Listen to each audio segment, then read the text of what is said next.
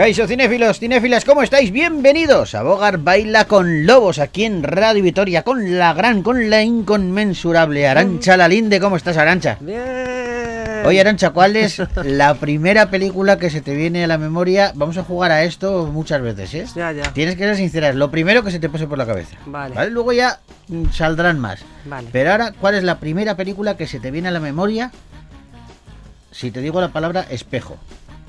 Alicia. Alicia. en- Alicia a través del espejo. Hay peli de eso. Ah, sí, de Alicia en el País de las Maravillas, hay montones. De Alicia en el País de las Maravillas, sí, pero es que la de A través del espejo es, es otro libro de Lewis Carroll. Sí, Uno eh, es Alicia en el País de las Maravillas y otro sí. es Alicia a través del espejo. y existe. Claro, te, te- ya te, te vas a lo complicado, ¿eh? Yo pensaba Oh, que no ibas a decir Blancanieves. Ah, pues también. Claro, espejo, espejito, ¿no? Alicia a través del espejo están Anne Hathaway, Johnny Depp, Ah. eh, Elena Bonham Carter. Que sí, que sí, que sí, pero que te, que te vas a lo complicado. Sí, pues lo no sé, lo más sencillo es, es Blancanieves, no Alicia. Sobre Ya, todo ya. si vamos a cuentos. Espejito, espejito. Es, es Tienes Blancanieves. razón. Blancanieves, le- le- a mí me vendría eh, El espejo roto, una, una peli de. Agatha Christie, Pero la más apropiada es Blancanieves, tienes toda la razón. ya con Elizabeth, Elizabeth Taylor, yo creo que era. Hay una peli, hace poco había una española, una comedia, se llamaba Espejo, Espejo, Ah, que sí. era que se veían, la- los reflejos se rebelaban contra ellos. Y, Mirror. Mirror, Espejo, Espejo era también de, de, de Disney. Sí, sí, sí, Sí, sí. sí. sí, bueno, y hay una peli... madrastra de Prota. Fíjate, y hay una peli que tiene una, una cita muy poética, que es El apartamento, de Billy Wilder, Sí. Shirley MacLaine, Jack Lemmon, y hay un momento de, de la película en la que ella eh, le, le deja, ¿sabes este espejito que yo no sé si lo llevan ahora? Antes llevaban algunas mujeres en el bolso para eh, maquillarse, Sí, con una cajita que se abría y era un espejito, y ese espejo estaba roto. Mm. Y Jack Lemmon le decía, oye, que el espejo está roto. Y ella decía, lo sé, me gusta, me gusta así, hace que me vea como me siento. Oh, Muy poético. qué bonito. Muy O sea, poético. bonito, no. O sea, bueno, no es, sé. es Billy Wilder. Sí, sí, Es claro, Billy claro. Wilder, un artista. Qué bueno. Vamos a jugar a esto. Me lo puedes hacer a mí también algún día, ¿eh? Vale. La primera película que se te viene a la mente cuando te digo tal, lo Vale. que quieras, ¿vale? Vale. Damas y caballeros, bienvenidos a Bogar Baila con Lobos.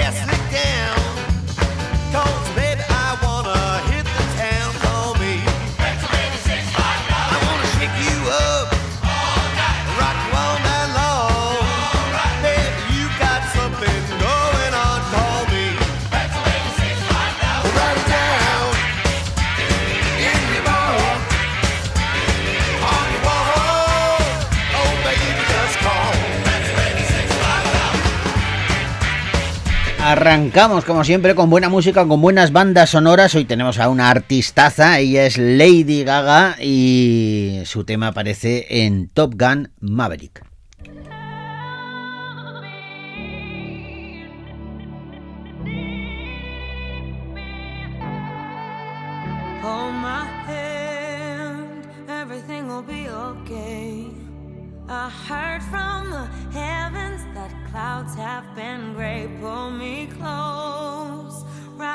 Your aching arms.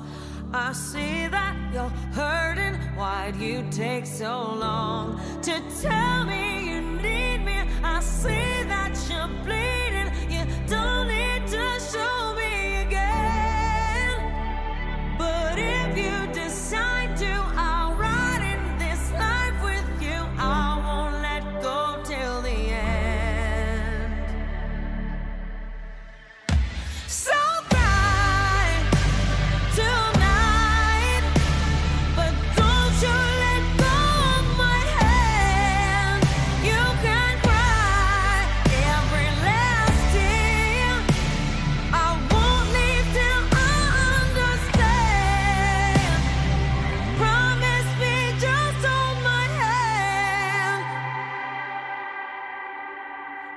your head, look into my wishful eyes.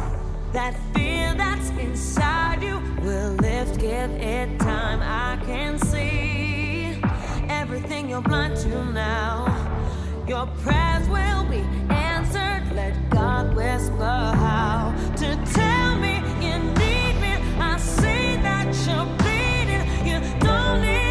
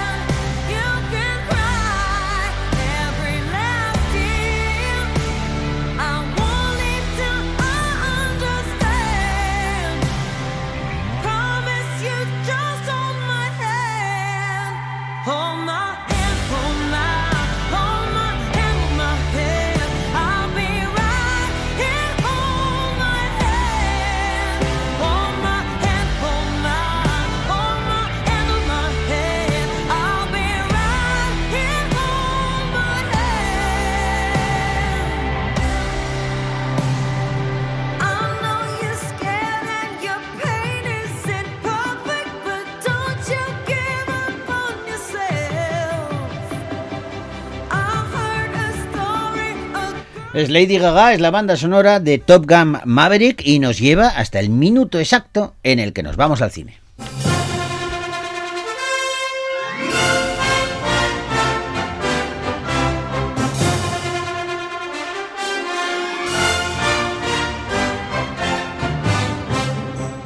Y vamos a comenzar con una comedia dramática con difunto incluido. Se titula La Fortaleza.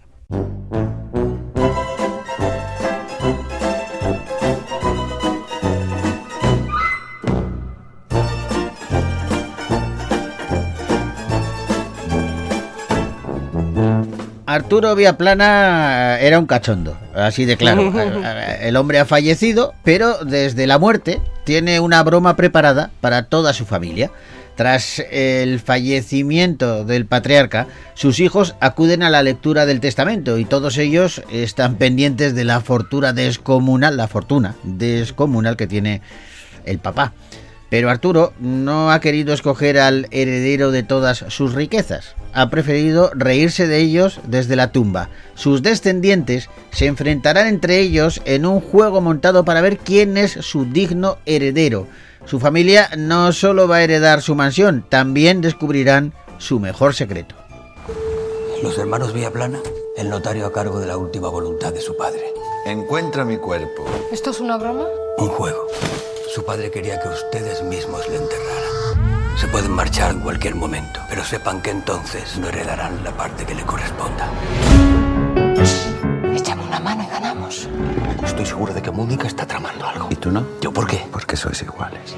¿Cuánto llevamos sin hacer nada juntos? Creo que esto nos viene bien como familia. Una diotría de felicidad. Eduardo, tú siempre eres tan positivo. ¡Yes! Dos diotrías de felicidad. Fernando Cayo, Goya Toledo, José Manuel Poga, entre otros y otras, son los protagonistas de La Fortaleza, una comedia que dirige Chiqui Caravante. Y dice Chiqui que se trata de un divertimento para contarles a, a los hijos lo que no fue capaz de hacer en vida, una broma póstuma para estar por última Macabra, vez ¿eh? juntos Una broma macabra. y ser sincero con ellos. Este es el argumento, mm, la línea argumental principal, ¿no? Pero por debajo, dice Chiqui, hay mucho más. Es la historia de unos personajes que creen competir por una herencia, pero en realidad lo que están luchando es por saber quiénes son en ese cosmos llamado familia. Pues tú has hablado de los personajes y Fernando Cayo, uno de los eh, protagonistas, también. Queremos que nos cuentes, Fernando, qué es lo que te llamó la atención de, de todos estos personajes tan variopintos que pueblan la fortaleza. el punto en el que empiezan y en el que terminan, que es algo que a los actores nos gusta mucho, ¿no? porque a la hora de trabajar un personaje es lo que te hace tener un recorrido más diferente, empezar en un punto A y terminar en el Z, indica que vas a pasar por un montón de territorios diferentes y eso es muy divertido a la hora de trabajar. Y luego la conexión que hemos pillado los, los cinco hermanos, José Manuel Poga, Vito Sanz, eh, Carla, Goya y yo, estuvo muy bien. Eso fue gracias al trabajo previo que hicimos con Chiqui Caravante, ensayando un poco la conexión entre hermanos, porque Es muy curioso cuando te planteas, oye, ¿y cómo recreas una relación de décadas en, en un momento, cuando tienes que empezar a rodar una película? Entonces estuvimos las semanas previas al rodaje ensayando, haciendo juegos infantiles y conectando entre nosotros para luego poder generar ese, ese, em, esa familia ¿no? que aparece ahí en, en la pantalla. Una familia que se completa, atención Arancha, con la casa. La casa donde se mm, rodó, la mansión, la fortaleza, Ujú. donde se rodó esta película, que tiene un... Está en Cáceres, creo. Eh, Es que tiene historia detrás, ¿eh? El propio Fernando nos la puede contar. Efectivamente, la- el sitio se llama, bueno, fue el- por último, o sea, cronológicamente lo último que fue fue un sanatorio de tuberculosos. El sanatorio de tuberculosos de Las Pollatas, así se llama. Está al lado de Alange, en el mu- municipio de mm, Las Palomas, si no me equivoco, y es, una, es un diseño del arquitecto Aníbal González, que es el mismo creador de la Plaza de España de Sevilla. Y es de repente un palacio muy curioso, que ahora lo veréis, que tiene ese cierto aire de fortaleza medieval, con una locura ahí en medio de, de- del, del páramo extremeño, y efectivamente es como un personaje más de la película. Bueno, pues eh, todo cuenta en una película como La Fortaleza, un largometraje que podéis ver ya en los cines, de Vitoria Gasteiz.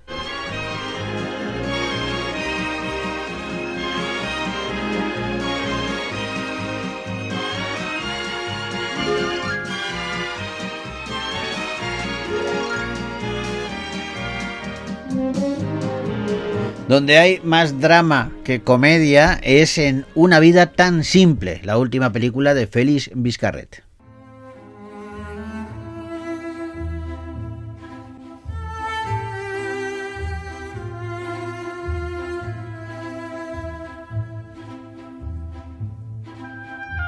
A Isaías, el protagonista de esta película, se le han quedado atrás los premios obtenidos como prometedor arquitecto.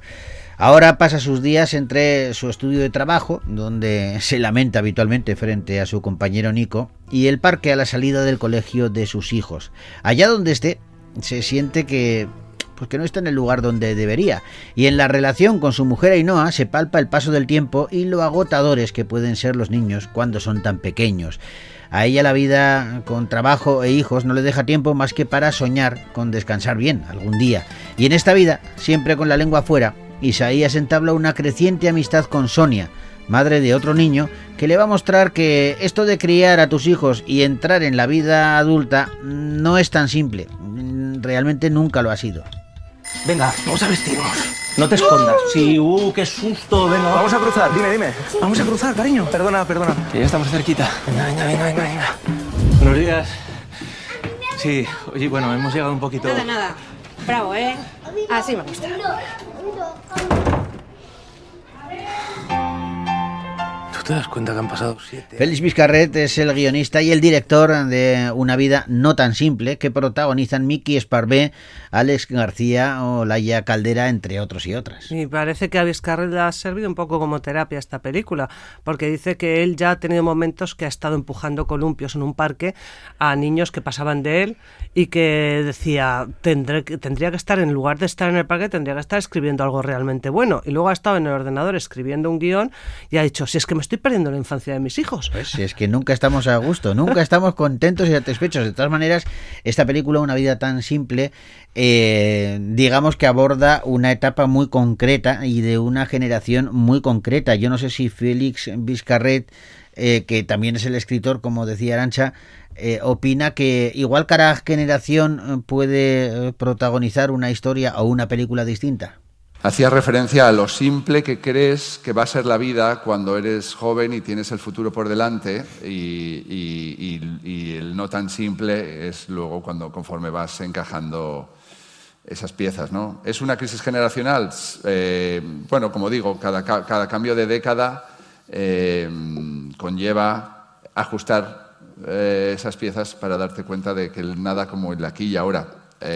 Podríamos reírnos ahora, mis hijos, que ya no tienen esa edad, porque ya conforme tú haces las películas, ellos van creciendo, me dicen, bueno, papá, vete ya escribiendo la película sobre la crisis cuando nosotros ya somos adolescentes, porque, tío, te lleva mucho tiempo hacer la película, entonces eh, nos gustaría salir en la película, claro, nosotros no salimos en tu peli porque ya éramos mayores, o sea que sí, que se podría ir haciendo, creo que, creo que es lo que me preguntas, ¿no? Cada X tiempo una especie de, de Sí, de actualización, de actualización de nuestros, de nuestros deseos y, de, y, de- y- y- y la realidad, ¿no? Se puede hacer y el propio Vizcarret nos lo confirma. Eh, Miki Esparvé es el protagonista eh, porque aceptó eh, una historia como esta. Yo lo único que puedo decir es que, que me apetecía por encima de todo trabajar mucho con Félix. También obviamente le conozco por Bajo las Estrellas, por sus siguientes pelis, por docus. eh, llama la atención su sensibilidad. eh, entonces formar parte del proyecto a cualquier escala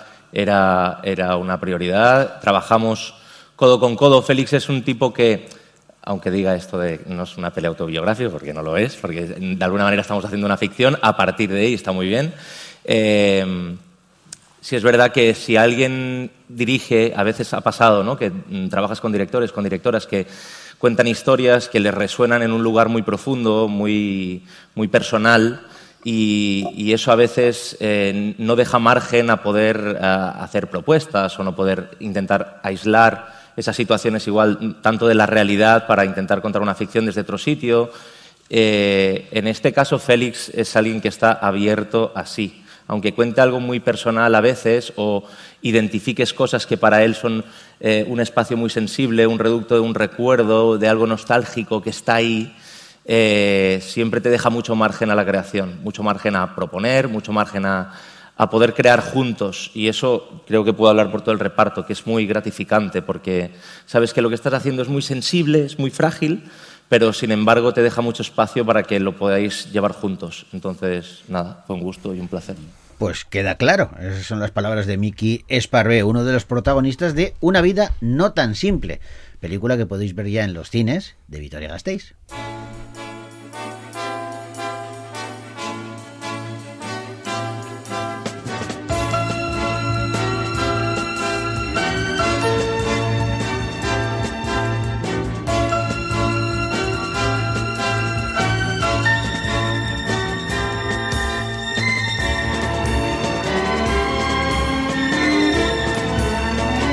Pasamos ahora a otra película cuando menos eh, inquietante por su argumento y por lo que hay detrás de él. Es una peli que mezcla ciencia ficción con comedia dramática y un actor muy querido y muy nuestro, Carra Elejalde, Kepler, sexto B.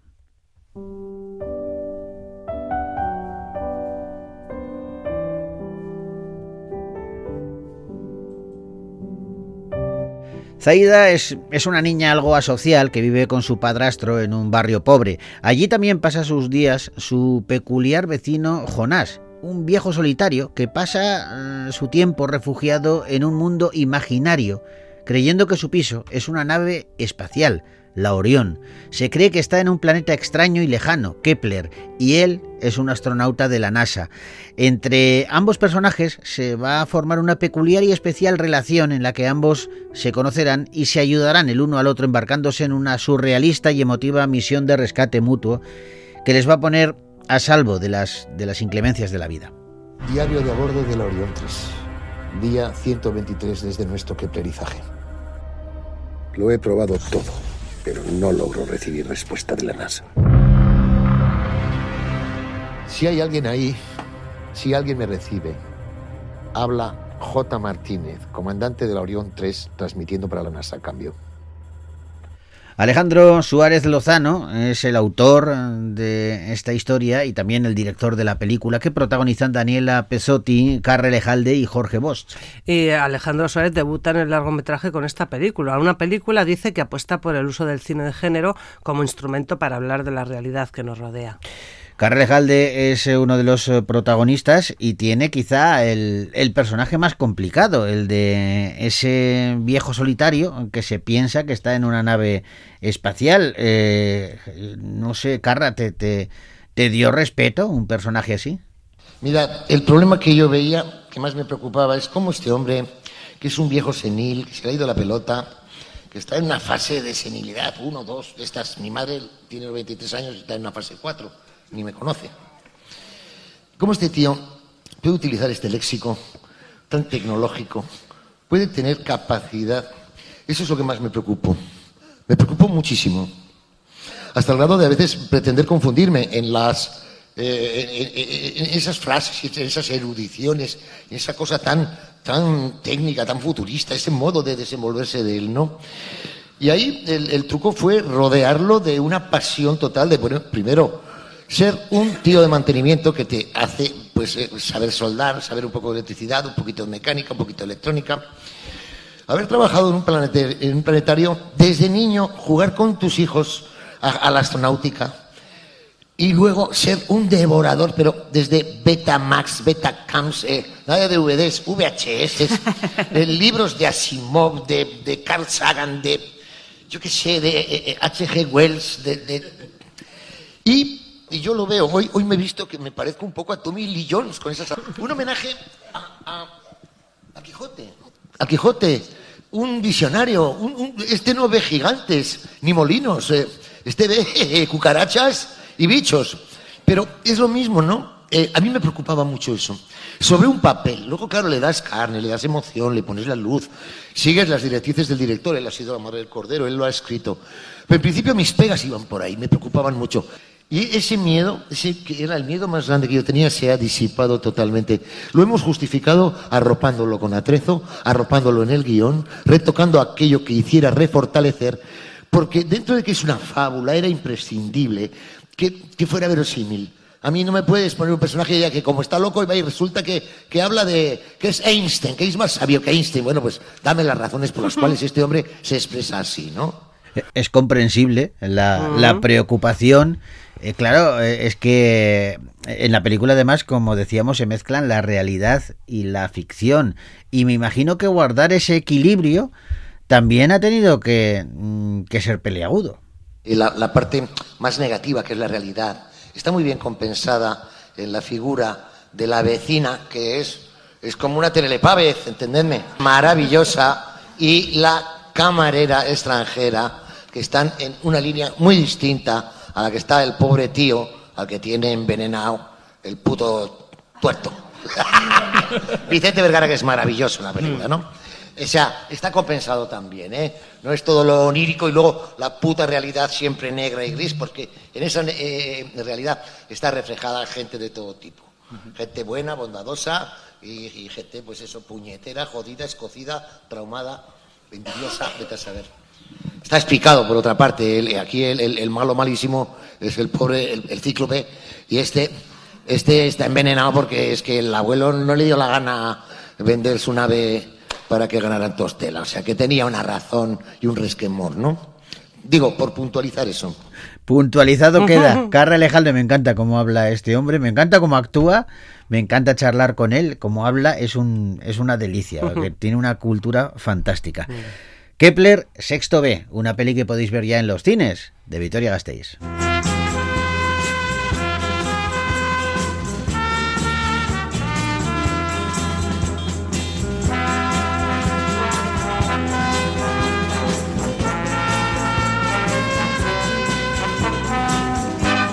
Y vamos ahora con una de animación, Águila y Jaguar, los guerreros legendarios.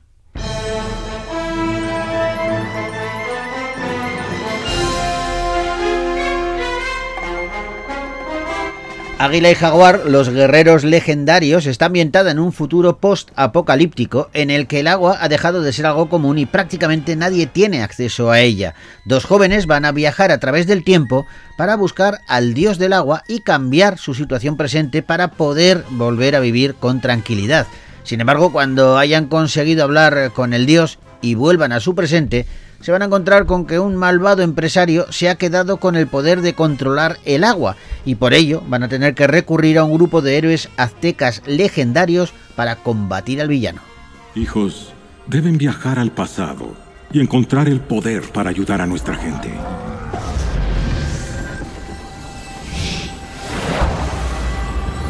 ¿Crees que regresemos?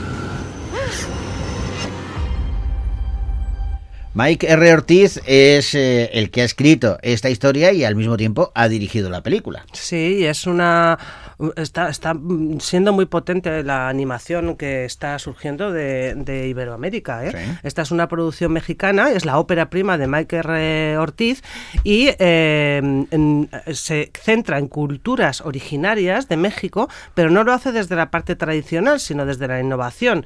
Entonces, eh, con esta historia, en esta historia toman muchos elementos prehispánicos y los mm, trufa de tintes de acción y de ciencia ficción para, para tener una emoción, ¿no? Para darle emoción a la película para todas las audiencias. Y sobre todo Pero- para hacerlo entretenido. Eso es, y no deja de lado mm, los importantes mensajes culturales y medioambientales que lleva.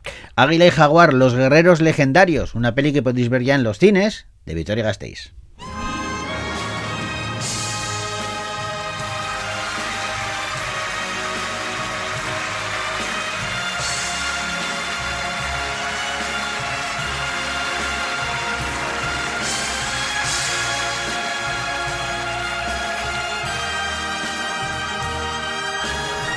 Y nos tenemos que ir despidiendo y lo hacemos con música. Hablábamos de una peli de animación y la banda sonora de una peli de animación sirve para deciros hasta la semana que viene. Aparece este tema en Chip y Chop Guardianes Rescatadores y Brian Tyler es su autor. Hasta la semana que viene.